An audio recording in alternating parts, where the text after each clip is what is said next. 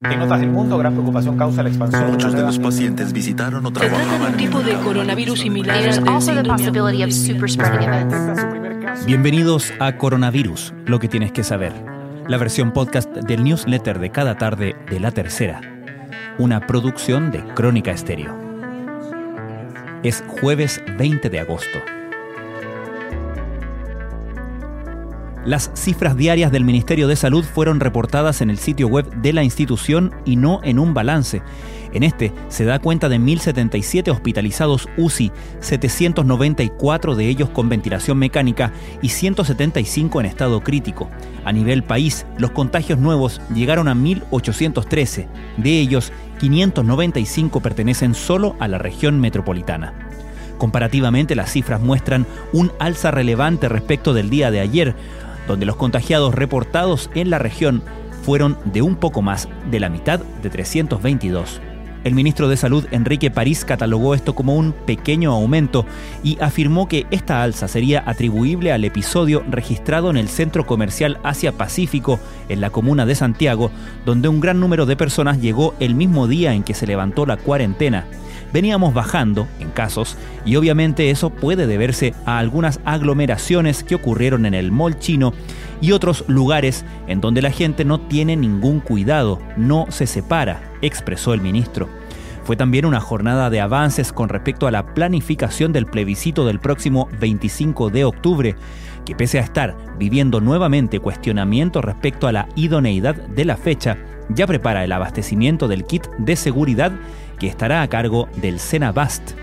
Eso sí, las definiciones sobre las medidas relacionadas al sufragio de contagiados siguen siendo una interrogante. Estas son algunas de las informaciones que destacamos en la cobertura de la tercera a la crisis del coronavirus. El informe entregado este jueves por el MinSal detalla que los contagiados por coronavirus ascienden a 391.849 a nivel país y da cuenta de 93 nuevos decesos basados en los datos del Departamento de Estadística de Información de Salud del MinSal DEIS. Esta cifra es la cifra de fallecidos más alta que se ha registrado desde el pasado 13 de agosto. El titular de salud Enrique París se refirió al alza de casos en la región metropolitana y cómo, a su parecer, debiera implementarse la vacunación en nuestro país. La autoridad indicó que no es partidario de las obligaciones en general, pero en este caso hay grupos de riesgo.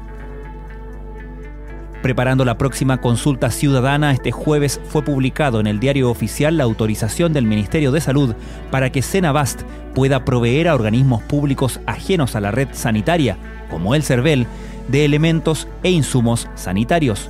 Para los electores se dispondrán probablemente mascarillas quirúrgicas y las KN95 o N95 será la mascarilla para los vocales, detalló Patricio Santamaría, presidente del Consejo Directivo del CERVEL. Bien sabemos que el deterioro de la salud mental en la población ha sido una de las preocupaciones recurrentes durante el transcurso de la pandemia. Paula nos trae más información sobre cómo ha funcionado el plan Saludablemente impulsado por el gobierno y que hoy en día tiene principalmente a mujeres en sus consultas virtuales.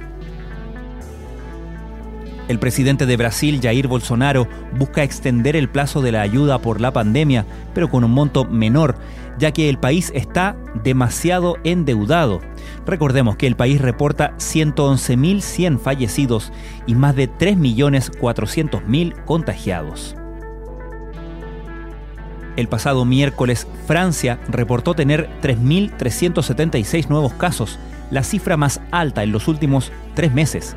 Sin embargo, el presidente Emmanuel Macron ha descartado volver al confinamiento masivo y ha optado por estrategias localizadas.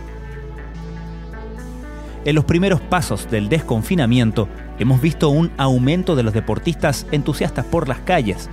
En esta oportunidad, Práctico trae las recomendaciones para volver a la actividad física de forma responsable de la mano de los consejos de especialistas. El más importante, paciencia. Esto fue Coronavirus, lo que tienes que saber, la versión podcast del newsletter de cada tarde de la tercera. La redacción es de Valentina Danker. la producción de Crónica Estéreo, el podcast diario de la tercera que de lunes a viernes te ofrece cada mañana un episodio dedicado en profundidad a un tema de nuestra contingencia. Soy Francisco Aravena. Que tengan muy buenas tardes.